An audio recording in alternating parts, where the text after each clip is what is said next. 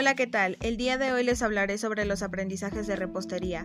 Un ejemplo claro es chocolatería. En este tema se llevó a cabo una práctica en la cual se realizaron varias figuras, utilizando el pulso e imaginación de los alumnos. Fue una práctica fácil y de mucho aprendizaje, ya que debían tener en cuenta cuántos segundos podía estar el chocolate en el microondas y que debían tener paciencia en el caso de que la forma no les quedara.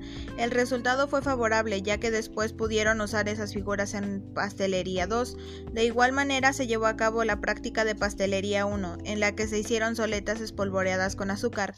Horneadas a 180 grados, estas quedaron crujientes como galletas.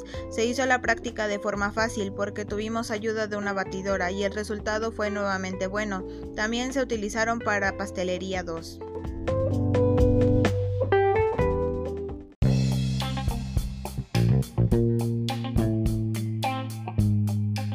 Ahora les hablaré sobre galletería. Para esto también fue necesario hacer una práctica. En ella se hicieron galletas en forma de esferas. Fueron varias porciones que al final se espolvorearon con azúcar glass. Su cocción fue de 15 minutos. Para este procedimiento debimos ser cuidadosos con las cantidades, pero no hubo una dificultad mayor. Mis compañeros tuvieron éxito al realizarlas y les sirvió de mucho aprendizaje.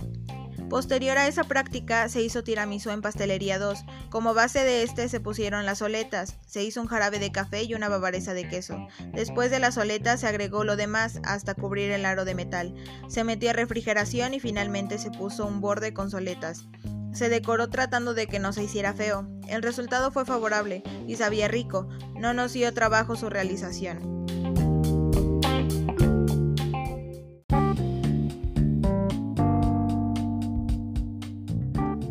Para concluir, hablaré sobre Pastelería 3, en el cual se realizó niño envuelto.